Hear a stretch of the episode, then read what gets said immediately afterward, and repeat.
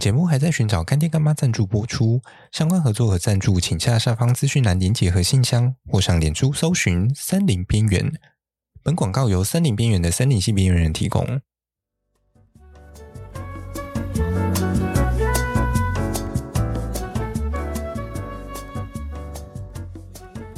Hello，大家好，欢迎回到一个礼拜一次的深夜时间，我是语音。最近啊，选举真的是有够吵的。我认真的认为，这实际上是一件非常扰民的一件事啊。就是每次只要到选举前后，那个各种造势的那种游行啊，还是那种扫街拜票嘛，真的一个非常吵闹的过程吧。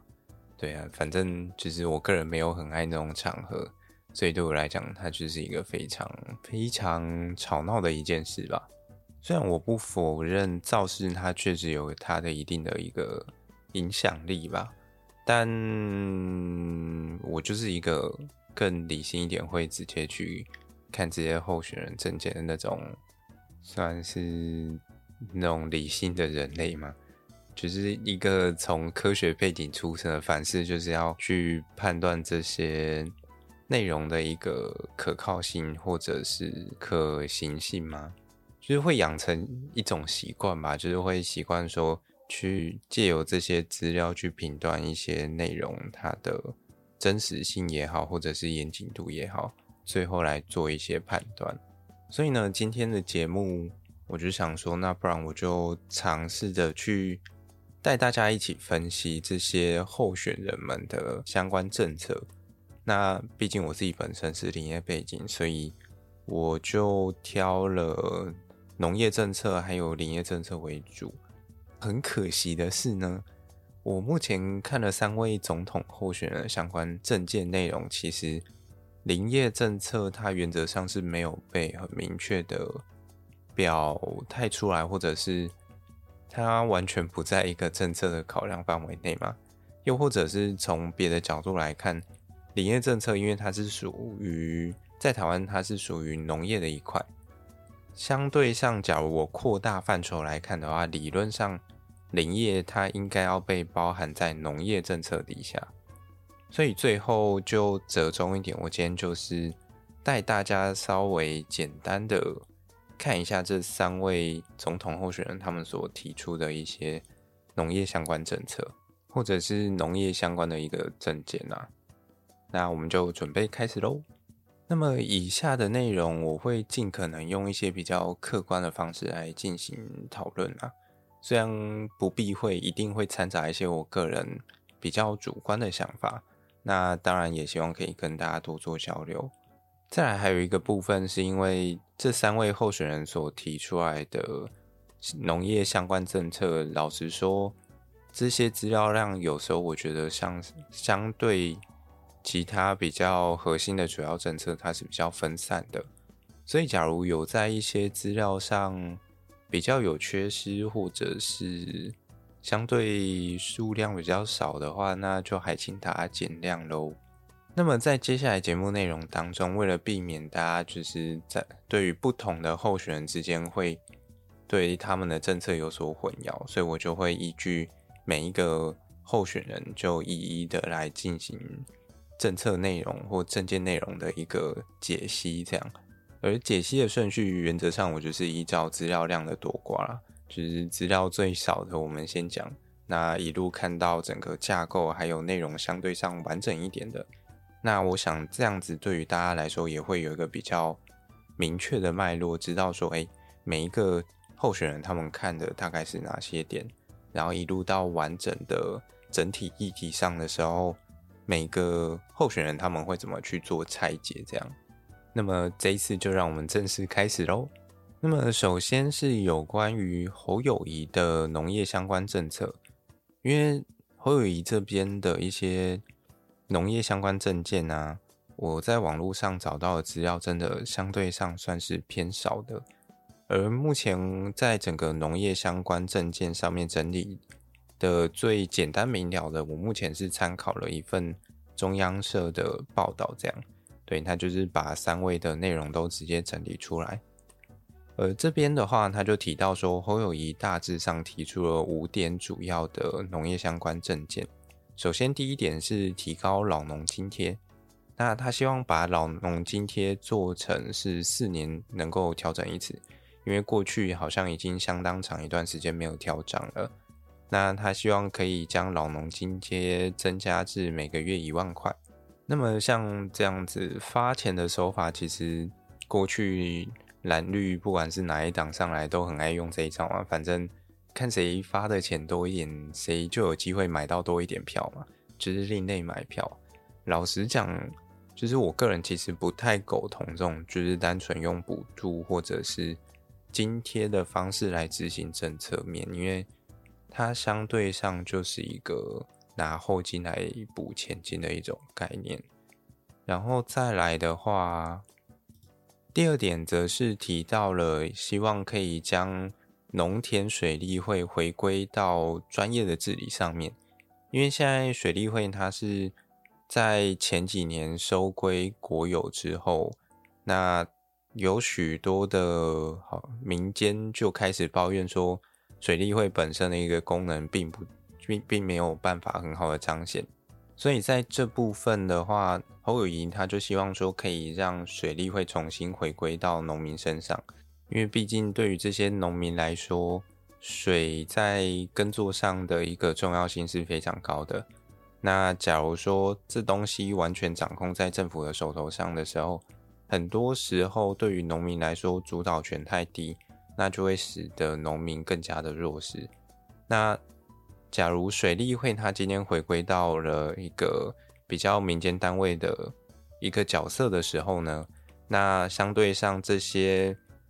对于民间的压力，那在上位者也相对上会比较肯去做一些事情。再来下一点，则是他希望可以去照顾一些农民的生计，所以他想要提高公粮的收购价格，还有停灌休耕的补助，以及绿色环境给付。来照顾这些农友的生计。对于这个部分呢、公粮的收购价格听说是很久没有调涨了啊。针对这一块，我个人是没有太大的想法，因为真的没有到很熟。不过我觉得这一块原则上它就是要配合到我们国家的一个就是储备粮食的一个概况，然后还有每年的一个收购的概况去做整体的评估啦。对，所以。详细的一些内容，我觉得就是还是要看实际怎么去操作，才有办法做断定。好，再来看到下一点，则是扩大开放移工的部分。因为现在大家都好像会去讲说，哎，农业缺工，农业缺工。可是单纯的开放这些移工，我认为实际上并没有办法很好的去解决这些农业上缺工的问题。那甚至是现在在移工上面，很大一部分的一个，嗯、算是移工的问题，包含了像是什么安全啊，或者是保障等等之类的。那要怎么去防范这些外外外来的移工，他们会有一些逃逸的情况啊，甚至是不合理的兼差或被剥削之类的，这些其实都要提出合理的配套措施啦。所以，单纯就运用开放移工这件事情来协助解决农业缺工的问题，我自己觉得其实问题还蛮大的。这并没有办法直接解决一个根本上的问题。好，再来看到最后一点，则是建立完善的体系。那这边是写说，政府主动去协助一些农渔民解决困境，那确保市场的通路啊，还有增加一些现代化设施。还有完备冷链系统，以及加强防检疫之类的，并排除出口障碍。这一块的话，其实我自己是觉得它就蛮符合我们现在政府正在推的一些相关农业政策啦。对，原则上它比较接近是沿用原有的一个政策取向这样。好的，那么接下来则是让我们来看到赖清德的部分。首先，第一点，他提到要去完善这些农民的福利体系啊，并且去协助金农加入整个农业的行列。那里面就提到，想要他想要从农地的媒合啊、资金、居住、教育、训练、产销等方面全方面支持来推动这所谓的三年银农准备金制度。简单来说，就是政府来氪金帮你解决这些问题。但我个人是觉得，虽然说对于一些想要返乡，就是缺钱的、缺缺钱或者是缺一些资源的青农来说，这确实可以有一定的帮助。但是在面对整个农业问题的话，其实只单纯。推动这一块，它并没有办法很好的串联整个问题的一个解决方案。我个人是对于这一块还是带有一点疑惑啦。对，那也没有看到更多资料可以解释我的疑惑，所以就直接让我们进入下一点好了。再来第二点，他则是提到了要确保粮食安全自主问题嘛，因为毕竟如果真的想要独立的话。那提高这些粮食的自给率啊，还有一些安全都是很重要的嘛，对不对？所以他这里就提到说，要提高粮食的一个来源的多元性以及自给率。那同时也要去建立滚动式的仓储措施，并且推动一些食能食农教育之类的。然后最后则是建立一个粮食安全预警及定期盘点机制。而关于安全自主这一部分呢、啊，他其实也有在一些现场的演讲有提到说，关于这些所谓的幸福农业，那一部分要从产销履历开始做起。那这其实我想在过去这几年也算是小有成绩吧，就是毕竟现在这些产销履历原则上已经可以逐步的在市面上看到有一些。农家也好，或者是一些超市，他们愿意去使用或者是跟进。那在整个履历上的验证，或者是实质效益上，虽然我个人是认为问题还蛮多的，但这个不是今天的重点。对，那以目前的成果来说，我觉得这个方向是对的，也是好的。那还有的话，他也有提到说要运用一些科技啊和现代化从。现代化的一些农业设施往前往前推进，这样，那这原则上就是一个大时代趋势的一件事情，所以也没什么好说的。再来下一个则是农业产业链的部分，因为现在的农业，老实讲，整体的产业链大部分都是非常分散的。那再加上，假如大家如果有看到林业的现况，就知道完全就是惨不忍睹。所以要怎么去串联整体的农业产业链，它是非常重要的。其中一部分，它其实有提到要去加强所谓的外销以及行销。可是，我觉得这个就有时候就有点像是说，有一些公司他们认为他自己的产品很好，所以就会去砸大钱，疯狂的去买广告，然后做一些行销。但实际上，我认为这样子的行为有时候。有可能反而会没办法去真正的抓抓到问题的核心点在哪里，因为某种程度上已经先有了一个成见，说哦，我们就是缺乏行销能力，或者是相关的曝光，让全世界不知道台湾的这些水果也好，或者是蔬果的美好，但实际上。确实，台湾的整体农业技术算是相当发达的，撇除林林业这一块来说。可是啊，台湾的农业现在出不了这个国家一个最大的问题，就是第一个量不够，然后再来是品管的问题。那光是这两点没有真正的去解决，即使你行销再多，你的东西还是出不了这个国家。那我就会相对上比较怀疑。单纯只把行销和外销这件事情，就是当成一个口号，它真的有办法去解决这个问题吗？对，然后再加上去年的一个所谓的什么鸡蛋的危机嘛，居然会缺蛋，那缺蛋到底问题在哪里？只加强行销哦，台湾的蛋超好，可是都买不到嘛，因为缺蛋，这样好像解决不了任何问题吧？虽然这个有已经有一点偏颇了。所以让我们回来，就是再来让我们看到，有一些台湾的农产品常常会因为整个产量过剩，然后就会有一些相关的价格崩跌之类的问题产生。那在面对这些问题之后呢，赖清德这边所提出来一个比较接近像是解放的东西，是所谓的冷链系统。其实这几年政府单位在补助相关冷链系统的补助金额，算是拨了蛮多的。对，那他在现场的演说，他就有提到说，希望可以借由这个冷链系统，那去促进所谓的收购还有调节市场，就等于说你有有点像是冰箱的东西。那当你产量上来的时候，那你可以多冰一点进去，然后产量呃相对没有那么多的时候，你就可以逐渐从冰箱拿出来拿出来卖。那我觉得这算是相对上蛮合理的。那同时借由整体的冷链系统的配合，那也可以去延长一些保温或者是保鲜期。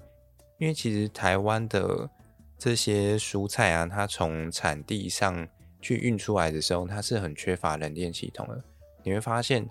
大部分的这些菜车，它都是直接裸装，然后再运到可能一些批发市场，或者是像全联这种超市之类的地方。那当中间这一段就是很容易风吹日晒雨淋的这个过程，它没有去进行所谓的冷链保存的话，那它就会比较容易让这些加速这些食物的一个。毁损的一个情况了。那么，即使你今天进入到超市，你有很好的这些保温或者是保鲜技术，可是假如你进来就是一个快要坏的东西，那它实际上也没有办法撑太久。所以我个人认为，冷链系统它是有它做的一个必要性，可是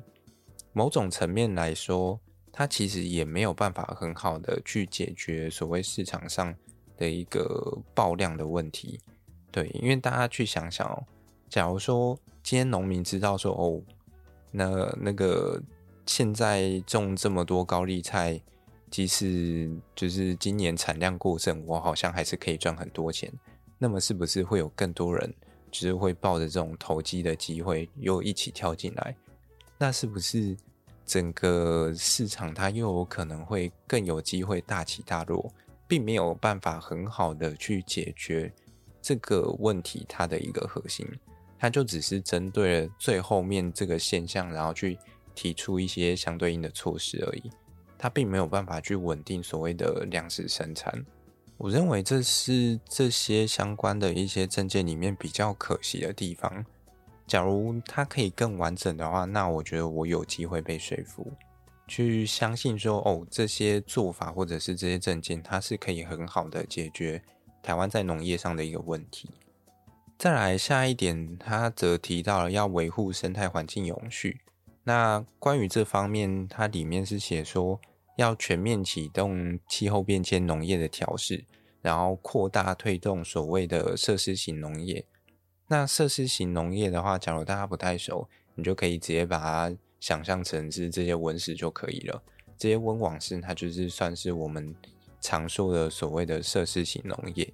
那他希望可以透过这种设施型农业来对抗所谓的气候变迁，那来实施农业净零转型啊。还另外一方面，也要去推动森林、海洋以及土壤碳汇的一个工作。那么，要推动所谓的设施型农业啊，原则上我认为并没有什么太大问题，因为这些设施，它就是要拿来对抗一些比较奇怪的环境，或者反过来说，则是维持这个设施里面环境的一个稳定性啊。那在这方面的一些设计啊，或者是能源的消耗，其实我觉得就要被考量进来。那这一块的话，我想应该也是有相关的人才可以来辅佐吧。这个我就不确定。对，那我觉得这是要推动或者是扩大设施型农业。它的一个前提条件。然后啊，说到和农业相关的设施，我想应该有很多人会想到所谓的光电吧。那光电这一块，其实它在赖清德的一些相关农业政策里面是没有被提及的，因为我想提出来，应该只会变成它的一个弱点被炮轰而已。可是呢，也基于有这样子一个光电业的潜力，那。我就会觉得说，大家假如说在看这件事情的时候，他想要去推动一些相关的设施型农业，那是不是也有可能会步上所谓的光电的后尘？这样我是觉得说，单纯就有水的程度来说，可能不会到那么夸张。可是有一些环保团体就会觉得说，哦，你今天去盖这些设施，它某种程度上就是会破坏土地什么的。这个部分我就觉得，嗯，好像没有必要多谈啊。对，再来下一点则是有效提升农家所得。哦，这一块刚刚被我包在那个粮食安全自主里面了，就是在讲冷链系统啊，还有扩大农产品出口以及市场分散，建立外销冷链体系的一个部分。最后一点则是全面的促进农业再生。农业再生本身的一个核心，我个人是觉得没有什么太大的问题啊，它就是要促进这些农村的一个转型啊，或者是结合一些绿色照顾的东西。那像一些农村回游的东西也被包含在这里面。那我觉得这些年做下来，我觉得就我自己看到的成果算是还不错的。这大部分都是由水保局那边在做承接一些相关的业务。那么整体看下来，其实赖清德大部分的一个农业相关政策，其实主要也都还是延续前朝的一些作为啦。对，因为毕竟他也不太可能去打脸前朝做的一些事情嘛。好，那最后的话，就让我们来看一下柯批他所提出的一个农业政策。那柯批的农业政策，它其实有一个完整的记者会，那原则上就有点像是在讲课的方式，在说明他的农业政策相关内容。对，所以大家如果有兴趣的话，其实可以。上他们的 YT，我记得是有蛮完整的一个内容可以去做观赏和了解的。那在他的一个整个记者会的内容上啊，他原则上先提出了台湾农业上所遇到的五个最主要的问题。首先，第一个是农地太小，然后而且很分散，那它其实会对应到。不利于整个国际品牌发展的这件事情，例如说，他就举例到说，目前平均每个农户他所拥有的一个土地面积差不多是零点七公顷左右。那零点七公顷，它其实以这种农业栽植来说，假如你是个人在栽种，它虽然非非常大没有错，可是如果说要做经济规模生产的话，它其实就是一个非常小的面积，那甚至。要拿来干什么都没办法，然后再来下一个则是消费市场的浅碟化。那这些菜价这么容易大涨大跌，就代表说这个整个蔬菜或者是蔬果的整个生产市场或消费市场里面，它的一个抗压性或者是韧性是非常低的。那么我想，就是大家这几年活下来，应该也是蛮有感觉的。民进党执政了这么久，那实际上这个问题好像还是没有被直接的解决。然后再来下一点，则是水利会收归国有之后功能不彰的问题。那这个部分其实像侯友谊他也有提出一些相关的一个政策或政见。这样下一点则是提到农地种电的一个乱象啊，这个问题刚刚其实也有稍微提到过。那台湾目前为了要提升能源自给率嘛。那民进党本身为了要配合他们的一个政策目标，所以用一个比较极端一点的手段，那想要推行呃太阳能发电的部分，那也因为相对上推展比较快速，所以它才会造成了这些相关的问题衍生出来。而最后一个问题，则是台湾目前的粮食高度是仰赖进口的，那这些粮食安全面，它就会面临到一些挑战啊。不管是像是之前的乌俄战争也好啊，或者是假如真的要跟对岸打起来的话，那我们这些粮食到底要从哪里来？它其实是一个国家安全面的问题。而要对应和解决这些问题呢，柯 P 也相对上提出了五个解方。首先啊，关于农地太小这个问题，因为它的问题有一部分来自于整个高龄化的人口其实还在增加。然后，整个农业户的一个收入占总额的收入大概只有二十五 percent 而已。就等于说，大部分的这些农民，他的收入都不是来自于这些农产品直接销售，他只占大概只有四分之一而已。再来下一个，则是因为这些农地很小啊，所以它的成本相对上就比较高。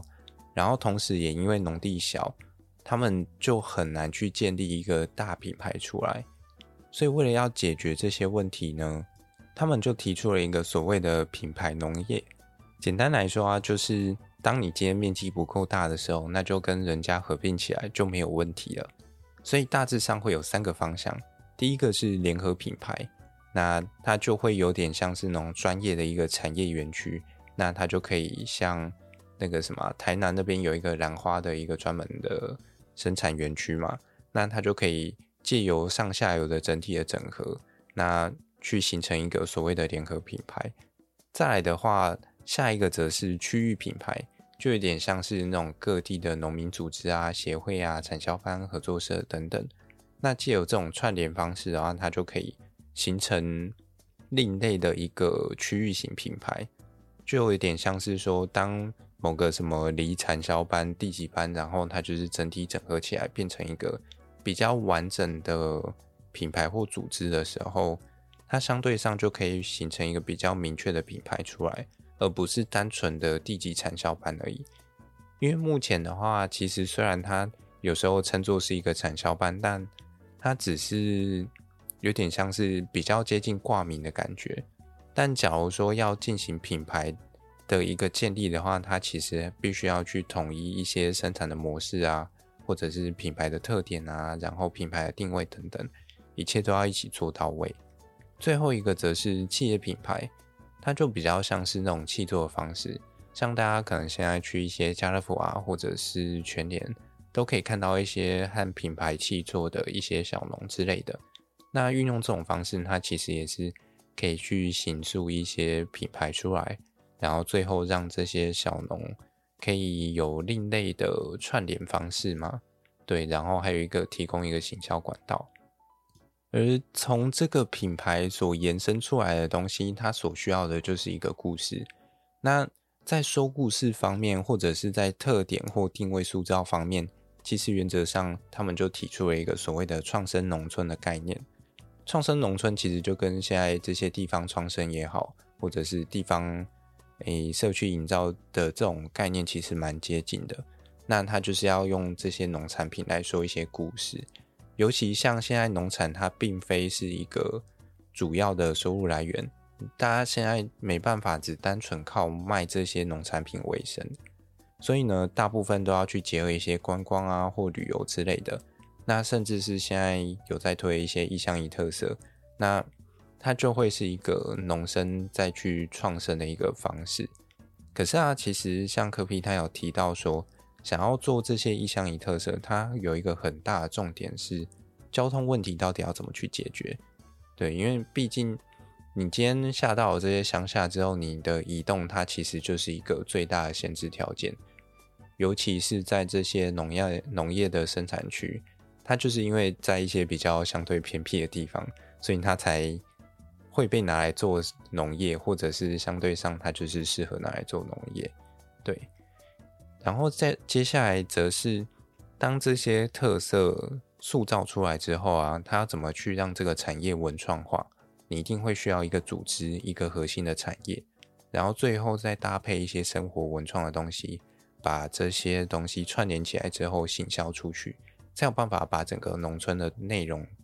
呃，算是串串联，然后整合起来。这部分原则上没有什么太大的问题，因为从早期的一个所谓的农村再生，然后一路到现在的地方创生，然后或者是一些里山的概念也好，那大部分都是以这样子的一个架构或结构在做出发。那像以现在的地方创生为例好了。它其实一个最大的功能就是希望说可以去发展一个在地的产业，然后去解决一些现有的产业所面临到的一些问题。例如说，以我之前工作的地方，在新社那边，其实菇业很兴盛。那可是菇业它现在面临到一个最大的问题，就是木料来源的不足。然后再来下一个则是这些种完菇之后，这些菇包的废弃物到底要去哪里？所以在当时的合作社就很希望可以去提这样的一个 case，那去解决并串联整个产业链，然后让菇业再重新复兴。而接下来回到整个农业生产，大致上有两个重点，一个是所谓的战略农业，另外一个则是所谓的智慧农业。我们先来看战略农业。战略农业大致上就是我们刚刚所提到的一个国安问题嘛。那国安问题其实它牵扯到的就是所谓的粮食安全。台湾目前虽然还是一个主要在吃米的国家，但实际上我们的一个小麦用量啊，或者是玉米那种用量，其实都已经逐年一直在攀升了。对，所以从自举自给率的这个面向来考量的话。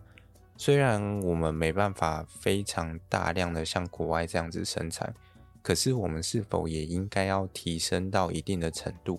那这就是所谓的一个风险控管的一个考量。然后再来，他其实还有提到一个重点是，台湾的农业啊，其实不应该用 GDP 来进行思考，因为在台湾这个农业它所占的 GPT 的产值好像只有大概百分之一点五。这其实是非常低的。可是，假如考量到各种风险控管的可能性的话，那基于它是一个民生必需品，所以我们必须要把它的一个比重再看得更高多很多才对。而目前，其实大部分的国家他们在粮食方面，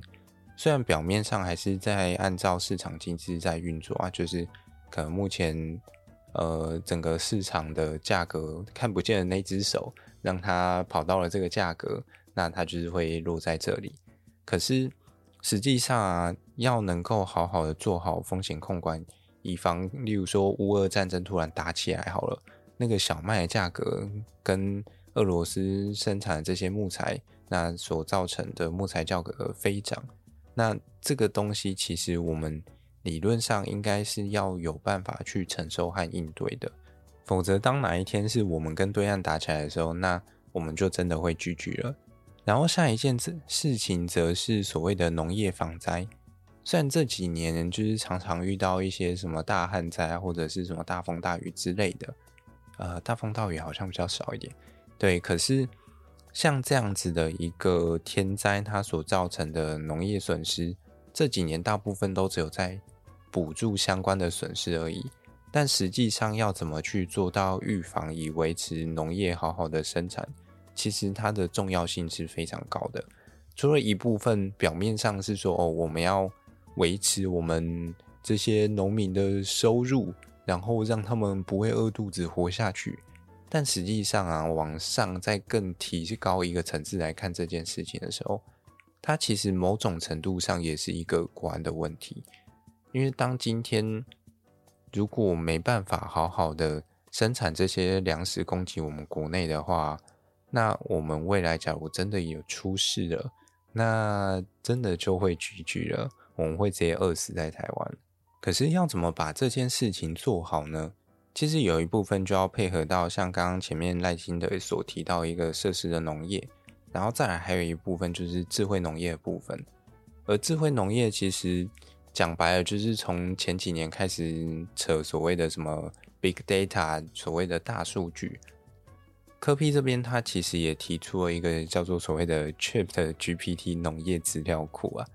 讲白了，他其实就是要去做所谓的台湾的农业资料库的建立。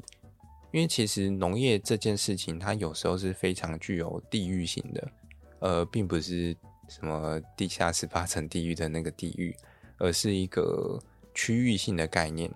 就例如说，今天在台湾种的东西，以及在美国种的东西，它在环境条件上以及栽培方式可能就会有所差异。所以啊，我们就会需要一套专门 for 台湾农业的一个资料库。那假如今天这个资料库有建立起来的时候，当一个农民遇到一些相关的问题，那你就可以去询问这个资料库，并且得到一个相关的解答。那这个东西其实台湾目前听说有在逐步建立资料库的内容，但很明显的是，它并没有办法很好的去解决我们现在所面临到这些问题。要怎么让这个系统它可以有效的运作，它其实会需要很多一些基础工业的一个建设，而同时我们也要能够想办法去，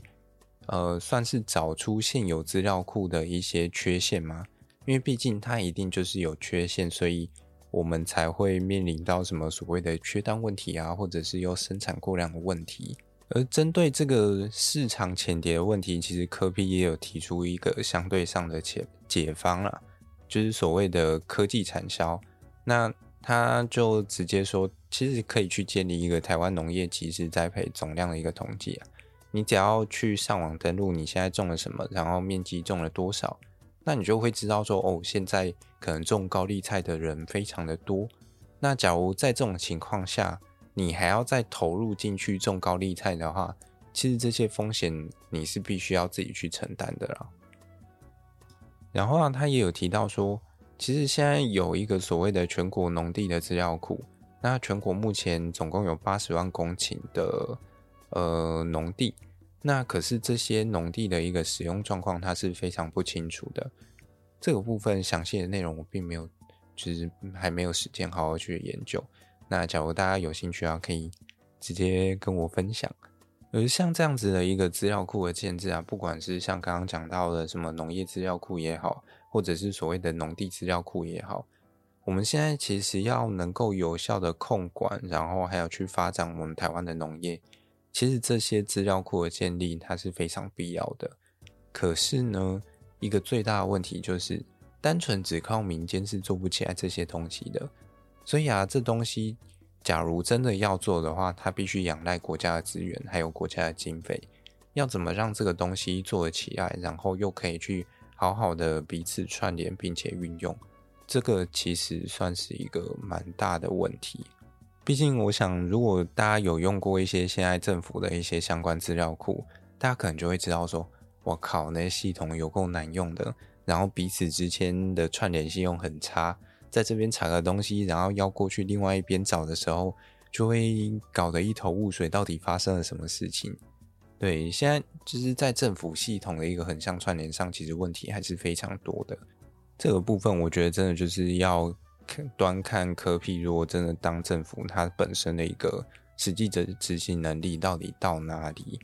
而且势必它一定会需要一个非常长的时间进行沟通。还有整个系统的架设以及应用，然后最后光电的部分，其实我觉得，嗯，柯 P 也有提出一些蛮有趣的案例嘛。就是在农电的部分呢，啊，